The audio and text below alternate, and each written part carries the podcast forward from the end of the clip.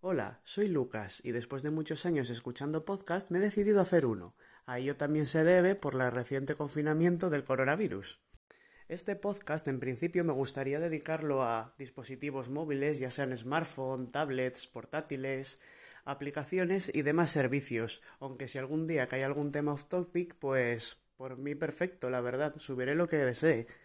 Hoy me gustaría hablar sobre un teléfono, un teléfono en concreto que la verdad que me ha sorprendido mucho, y no es otro que el OnePlus 7.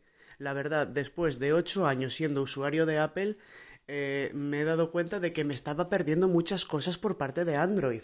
Hay unos dispositivos muy buenos, con una pantalla increíble. De lo que más me ha sorprendido es la pantalla, porque, diciendo verdad, vengo acostumbrado de un teléfono de unas 4,7, que es un iPhone 7, que ha sido mi anterior dispositivo. Y la verdad, pasar a las 6,4 que tiene este OnePlus 7 me ha parecido una pasada. Y ciertamente tiene todo lo que le echaban falta al iPhone, que era más pantalla y más batería.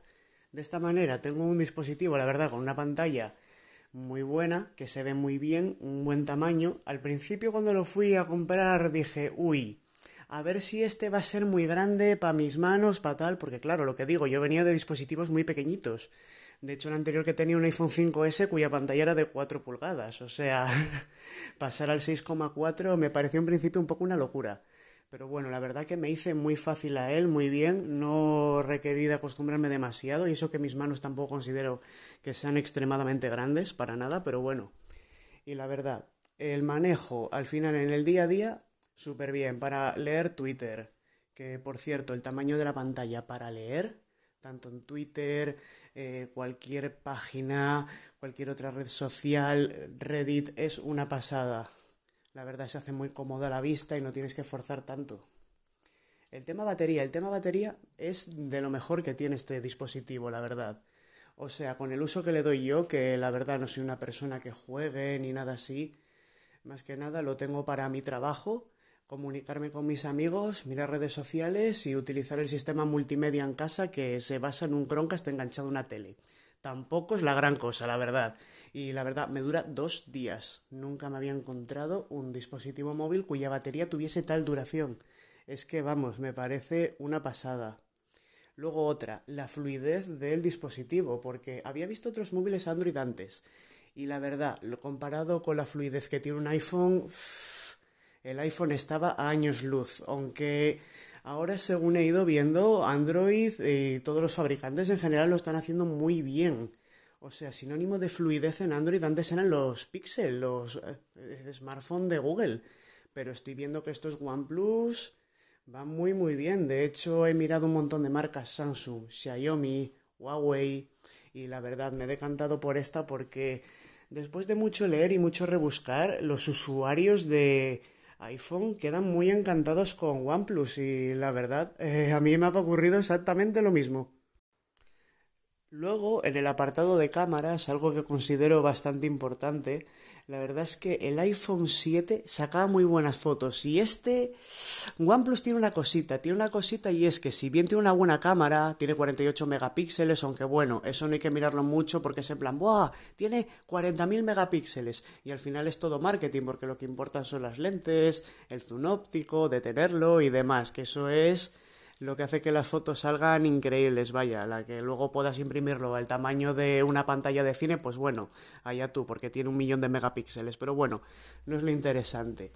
La cosa es, el iPhone, si bien siempre sacó muy buenas fotos, la verdad es que el teléfono de Apple es un dispositivo todoterreno que todo lo va a hacer muy bien, sin destacar tampoco necesariamente en nada.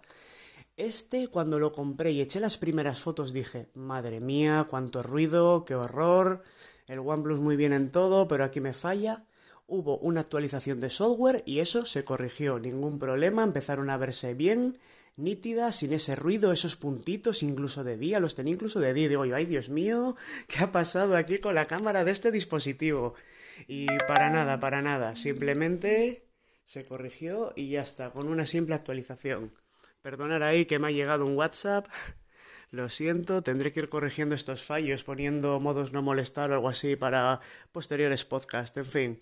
Eh, Y bueno, como decía antes, llevaba 8 años utilizando iOS y la verdad que el cambio no me ha supuesto un gran drama de iOS a Android. En este considero que, si bien no lo veo un sistema operativo tan estable como iOS, que ya casi están a la par, eh, por cierto, mm, aquí ha cambiado mucho la cosa desde 2013 que toqué un smartphone con Android, ahora, vaya que sí ha cambiado. Eh, y la verdad es que en ambos el sistema operativo fluye muy bien, muy rápido, las aplicaciones se abren al instante, no hay craseos, no hay cuelgues.